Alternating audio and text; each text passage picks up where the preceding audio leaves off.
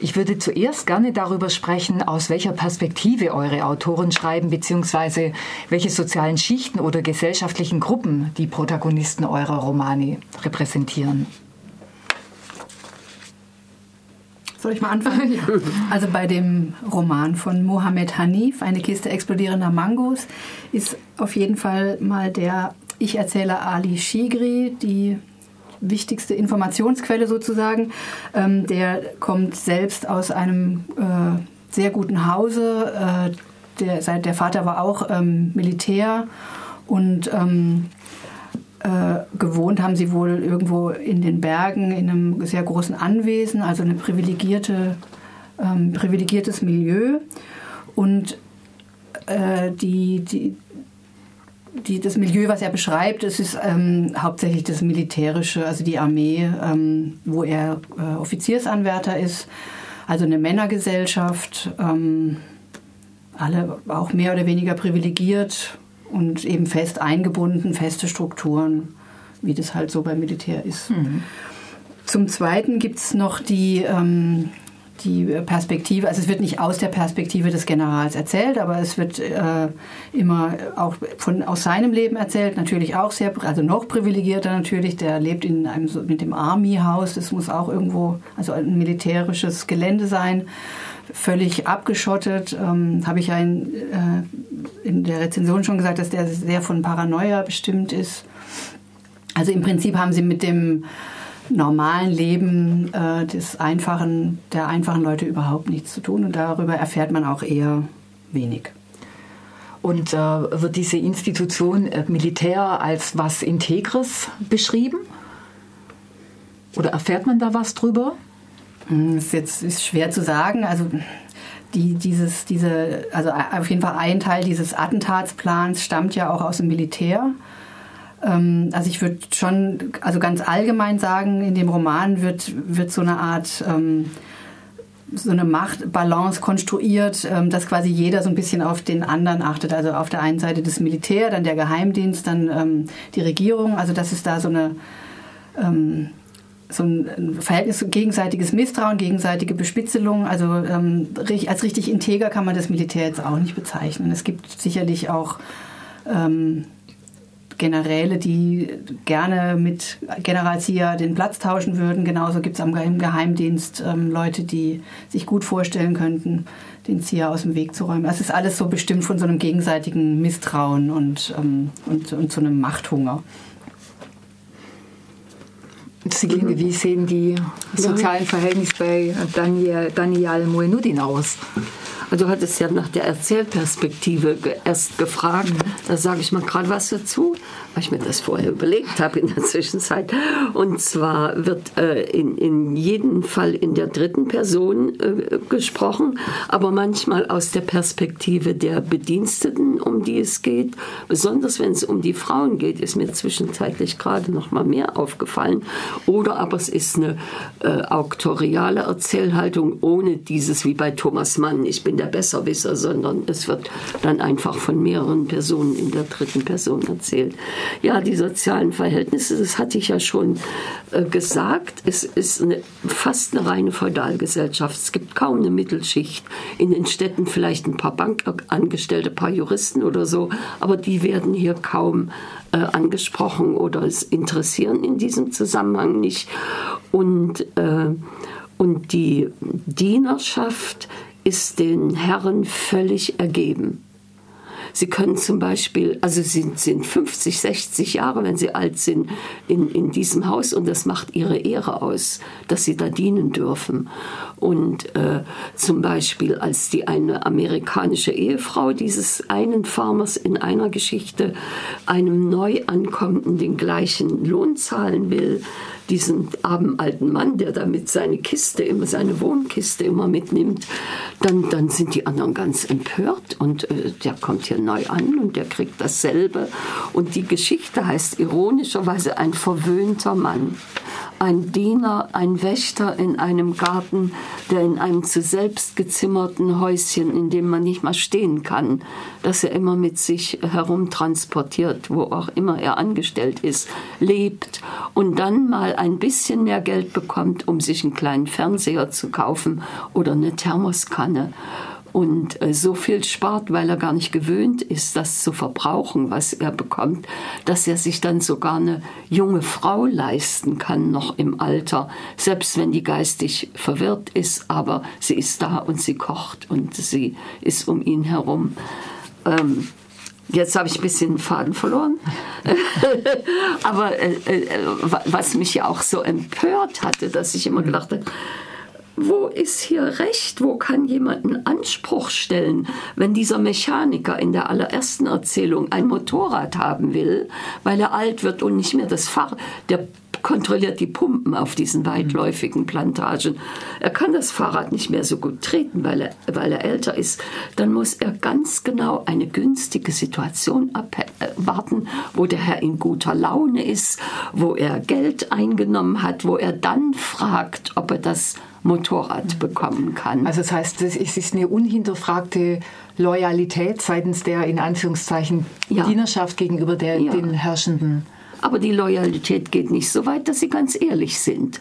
Also ihre, ihre, äh, ihr Schäfchen ins Trockene bringen sie sich durch ganz ungenaue Abrechnungen und oder der eine dieser Mechaniker, der äh, manipuliert elektrische Stromableser, Erzähler und kassiert dafür von den einzelnen Bauern oder Leuten, die kassiert was, er bringt was für sich auf die Seite. Also das heißt, die Verhältnisse werden in den Grundfesten akzeptiert, aber jeder versucht trotzdem noch, dass er irgendwie ja, durchkommt. Irgendwie noch was für sich dabei rauszuschlagen. Ja. Isa, du hast in der, deiner Besprechung gesagt, dass deine Erzählung in der Mittelschicht spielt? Die es ja scheinbar nicht besonders äh, breit gibt. Ja, also es ist eine klassische Mittelstandsbildungsfamilie. Ähm, Rohan habe ich ja schon gesagt, ähm, war Lehrer, hat eine Schule gegründet, zusammen mit seiner Frau Sophia, die ja bereits gestorben ist. Ähm, und seine Kinder, die Tochter ist auch Lehrerin, der Sohn studiert Medizin. Ähm, was ich interessant finde, dass diese Familie eigentlich, das ist ja eigentlich auch eine typische Mittelstandssache, keine besonderen materielle Sicherheit hat. Also der, bei dem Vater ist es einfach so, er ähm, es wurde dann später ein Schulneubau gebaut und er wohnt in dem alten Gebäude. Und ähm, das ist aber wirklich so auf Abruf. Er wird da geduldet, aber ähm, wenn die neue Schulleitung sich das anders einfallen lassen würde, hätte er kein Zuhause mehr zum Beispiel. Ne? Oder ich meine, bei den Frauen habe ich es ja schon gesagt, die Frauen haben eigentlich gar keine Möglichkeit, ohne die Männer ähm, materiell über die Runden zu kommen. Ähm, die, gut, die, als Lehrerin vielleicht geht das, aber ich glaube, unverheiratet könnte die Tochter auch wahrscheinlich gar nicht leben. Ähm, Interessant ist auch, sind die zwei Stief, äh, wir als Adoptivkinder von, von äh, Rohan, eben Basie und Mikal, ähm, die beide aus einer kommunistischen Familie stammen. Der Vater wurde gefoltert und umgebracht, vermutlich. Er ist einfach verschwunden. Die Tochter hat sich auch aufgerieben auf der Suche nach ihm, ist auch irgendwann gestorben und Rohan hat sie eben adoptiert. Und die stammen aber auch aus einem relativ ärmlichen Viertel wo Mikal dann auch das Zimmer wieder anmietet von seinen Eltern und da eigentlich immer in Konflikt ist mit äh, der Familie, weil die halt sagen, das ist nicht standesgerecht, das ist ein ziemlich runtergekommenes Viertel. Und äh, Mikal ist aber auch immer auf der Suche nach seiner persönlichen Geschichte im Grunde, weil er eben seine Eltern kaum kannte. Ja, ähm, also das Auffälligste finde ich wirklich diese materielle Unsicherheit eigentlich, dass, dass, ähm, ja, dass sie zwar gesellschaftlich ganz gut dastehen, dass sie auch also durch ihre Bildung auch. Durch ihre Bildung natürlich einen Stand haben, aber im Grunde einen sehr unsicheren Stand, weil sie kein Land haben, weil sie keinen großartigen Besitz sonst haben. Also Und ähm, das wird dann auch zum Beispiel deutlich, äh, die, die äh, Nahed, die soll ja wieder heiraten und die Mutter wohnt in einem Haus mit so einem schlüpfrigen Hauseigentümer, der dann anbietet, dass er die Augenoperation für den Rohan zahlt, wenn äh, sie verheiratet wird mit ihm und so weiter. Also wo, wo einfach auch wieder so eine Erpressbarkeit entsteht und die Nahed natürlich auch ganz stark unter ähm, moralischen Druck gerät, mhm. ob sie jetzt für Rohan das tut. Ja. Ne? So. Ja. Und sicherlich auch ja, um äh, für ihre Mutter zu sorgen, weil es geht ja dann sozusagen das um die materielle Versorgung, weiter, natürlich für die sie sich auch verantwortlich fühlt. Äh, du hast gesagt, äh, dass äh, die Mittelschichtszugehörigkeit, die zeigt sich weniger durch Besitz als äh, vielmehr durch die Bildung. Bildung ist ja genau das, was äh, eine gesellschaftlich bedeutende Kraft in Pakistan nicht so gerne mag. Und zwar sind es die ähm, religiösen Fundamentalisten, die Islamisten. Ich möchte gerne auf das Thema Religion kommen. Inwiefern spielt Religion in euren Romanen eine Rolle? Bei mir gar nicht. da wird überhaupt nicht drüber gesprochen, wird nicht erwähnt, kann ich nicht bedienen. Ja. Es scheint eher so, als ob mhm. der Autor eine andere Form von Vergesellschaftung zum Thema machen wollte. Vielleicht dieses, äh, dieses Diener-Herrscher-Verhältnis. Ja, und er kommt wohl selber aus solchen Verhältnissen, Großgrundbesitzerverhältnissen, deren Söhne ja auch immer alle im Ausland studieren und oft auch Karriere machen hat er in Amerika, er war ja lange Jurist, ist dann zurückgegangen, schreibt jetzt und ist Plantagenbesitzer. Also das ist sein Thema, aber Religion oder auch religiöser Fundamentalismus, das wird hier nicht thematisiert. Tina, der, ähm, der Präsident Sia-ul Haq, der da äh, um die Ecke gebracht wird, das war, er war ja derjenige, der die Islamisierung des Landes äh, betrieben hat. Inwieweit? Mhm, genau, also so ist zumindest ähm, äh, also der, das historische Vorbild, ähm, der wird immer so eingeführt oder wird so beschrieben als derjenige, der dazu, dafür gesorgt hat, dass es ein Islam, also dass, oder dass die Entwicklung hin zu einem islamischen Staat weiter, weiter voranschreitet. Der hat ja den demokratischen, ähm, es war, der war in der Volkspartei der Bhutto aus dem Amt geputscht. Also von da könnte man denken, das ist ähm, jemand, dem Religion sehr wichtig ist. Bei Mohammed Hanif wird es allerdings sehr karikaturenhaft geschildert. Also man glaubt als Leserin jetzt nicht wirklich daran, dass das ein sehr religiöser Mensch ist. Es ist eher ein weinerlicher Mensch, der sich in Situationen höchster Not an irgendjemand wendet und, ähm, und sich eben oft bei Koranversen bedient, um dann zu wissen, wie, was er jetzt tun soll. Und mhm. also das hat, hat, alles eher ein bisschen was ähm, Lächerliches. Äh, das ist natürlich eine Figur, die Hanif auch aus einem bestimmten Grund so eingesetzt hat, dass man sich über den eher lustig machen kann. Hanif hat in einem Interview mal gesagt, dass es, äh, also der, der, der Sia wurde oft wohl auch als Mullah bezeichnet, aber der, der hat der Hanif widersprochen und hat gesagt, ein, also so einen religiös-fundamentalistischen General könnte er sich nicht vorstellen, äh, dass der so war, weil im Militär grundsätzlich Religion jetzt auch keine große Rolle spielt. Mhm. Isa, bei dir ist es nochmal noch mal anders, weil der Rohan, der leitet ja auch eine islamische Schule oder leitete eine islamische ja. Schule. Ja, also in dem Buch ähm, Der Garten des Blinden gibt es eigentlich äh, religiöse Einstellungen à la Couleur, würde ich mal sagen. äh, also da ist der Rohan natürlich ist, äh, sehr ähm, zentral, weil er eben zwar streng religiös ist, aber moralisch sehr integer ist ähm, und gleichzeitig im Rückblick einfach feststellt, dass er zum Teil Entscheidungen gefällt hat aus dieser strengen Moral, ähm, die er heute nicht mehr wirklich, also wo er wirklich zumindest ans, ins Zweifeln kommt. Die Sache mit seiner Frau habe ich ja schon erwähnt.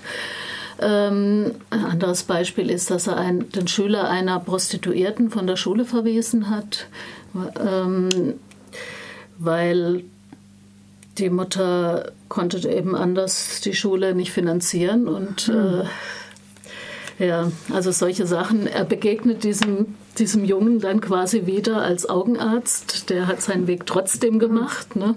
Das ist natürlich so eine Konstruktion innerhalb dieses Romans, dass er genau diesem wieder trifft.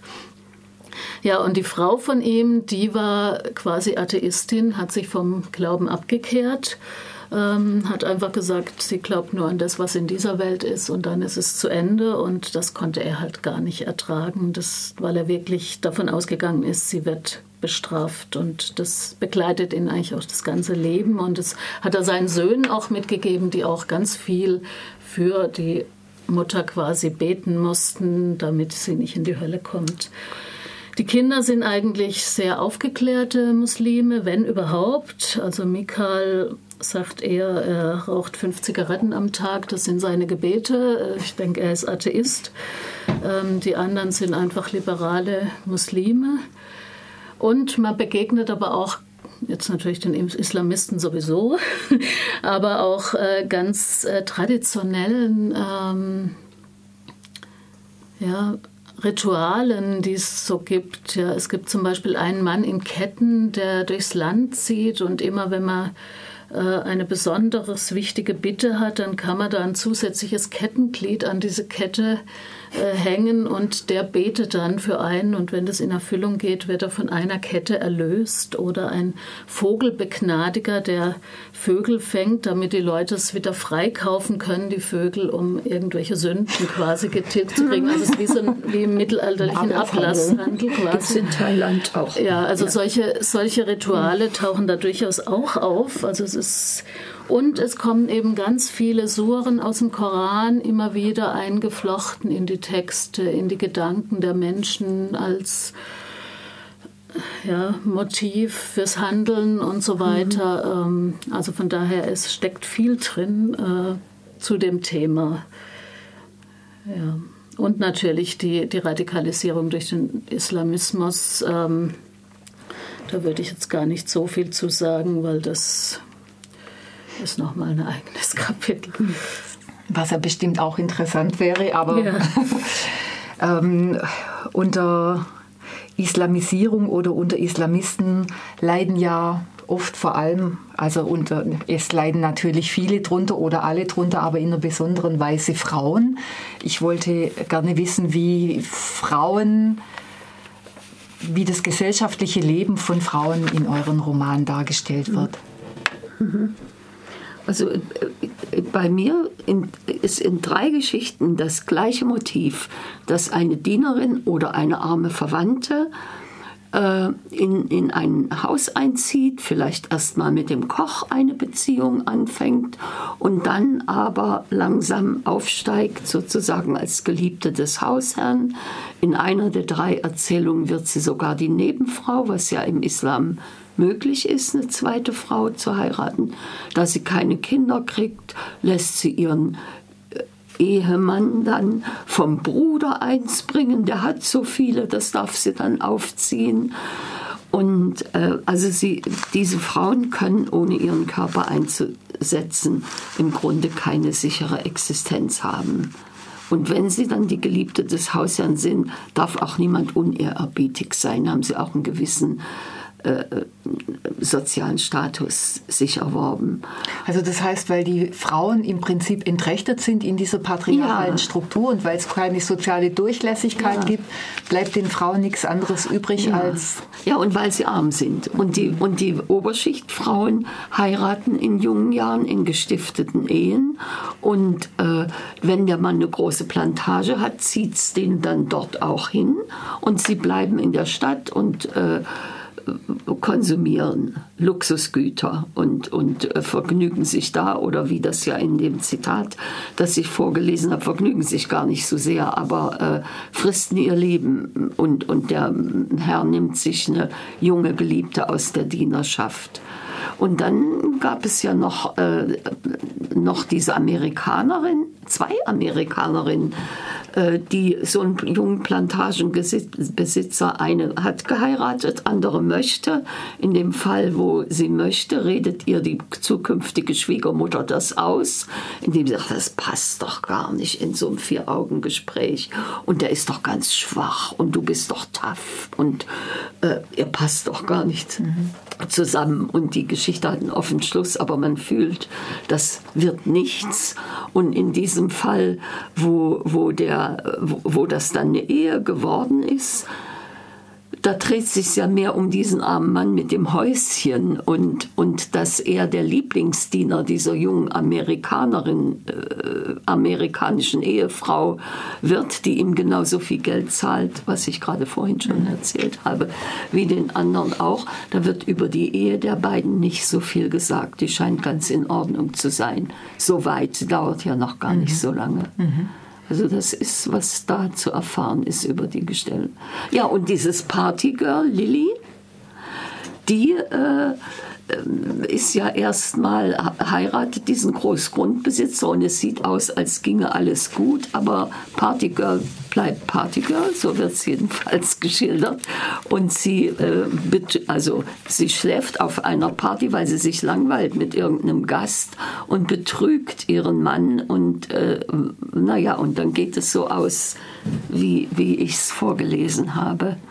Ich muss es jetzt leider ja. ganz kurz machen, weil wir haben noch fünf Minuten. Wollt ihr beiden vielleicht noch einen Satz zum Thema sagen, der euch wichtig ist? Ähm, also bei, bei Hanif kommen sehr wenig Frauen vor, weil es ja hauptsächlich beim Militär spielt. Es kommt die First Lady drin vor, die schon ihren Mann auch etwas unter der Fuchtel hat, auch unter dem, also auch eher ein bisschen karikaturenhaft. Und es gibt eben eine Geschichte, die so ein bisschen plakativ ist. Äh, eine Frau, eine Blinde, Zainab, die ist immer, taucht immer wieder in den Medien, in der Presse mhm. auf, die wurde vergewaltigt von mehreren Männern und wurde ins Gefängnis geworfen. Deshalb weil sie vergewaltigt wurde. Und das wird quasi so ein bisschen, also wirklich als plakative Anklage benutzt. Das taucht immer mal wieder auf. Und das ist so ein Kommentar zur Lage der Frauen. Gut, die gleiche Geschichte, das hatte ich ja schon gesagt, ist ja der Mutter von Nahed, der Tara, auch passiert. Also die rechtliche Situation ist eine Katastrophe. Frauen haben keinerlei Möglichkeiten, äh, wenn ihnen irgendwas passiert, das anzuzeigen. Es wird eigentlich immer verdreht, die Opfer-Täter-Rolle. Ähm, ähm, was ich äh, ganz spannend noch fand, weil äh, ja wirklich skurril, ähm, es wird irgendwann äh, entsteht die ähm, Auflage, dass Frauen nicht mehr auf die Friedhöfe dürfen. Und dann tauchen eben andere Frauen in Burkas auf als Sittenwächterin und bewachen diese Friedhöfe. Ähm, und sie prügeln quasi die Frauen weg, damit die da nicht mehr an die Gräber ihrer, ihrer Familienmitglieder können. Und sie, damit man sie nicht erkennt, tragen sie bunte Kontaktlinsen, damit man sie, das Einzige, was man ja von ihnen sieht, die Augen, damit die auch noch verdeckt sind quasi. Das fand ich so eine skurrile Sache, wo auch klar ist, okay, es gibt in diesem System auf eine Art natürlich auch Mittäterinnen. Mhm. Also das fand ich ganz interessant. Gut, und mehr kann ich jetzt leider nicht mehr sagen. Ja, ich kann nur Danke sagen